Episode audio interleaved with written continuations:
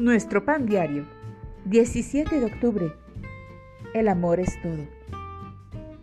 La lectura bíblica de hoy se encuentra en Primera de Juan, capítulo 4, versículos 7 al 19. Y nosotros hemos conocido y creído el amor que Dios tiene para con nosotros. Dios es amor. Primera de Juan 4:16. Vi un cartel al frente de una iglesia que me parece un lema extraordinario para las relaciones interpersonales. Recibe amor, da amor, repítelo. El mayor amor que recibimos es el amor de Dios.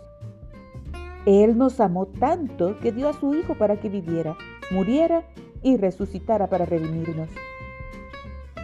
Recibimos su amor cuando aceptamos a Jesús como nuestro Salvador y Señor mas a todos los que le recibieron, a los que creen en su nombre, les dio potestad de ser hechos hijos de Dios. Después de haber experimentado el amor de Dios, podemos aprender a dar amor. Amados, amémonos unos a otros, porque el amor es de Dios. El amor de Dios permite que amemos a nuestros hermanos en Cristo. Enseñamos, exhortamos y reprendemos lloramos y nos regocijamos. El amor que damos es tierno, firme y sustentador. Jesús incluso nos enseña a amar a nuestros enemigos. Haced el bien a los que os aborrecen y orad por los que os ultrajan y os persiguen.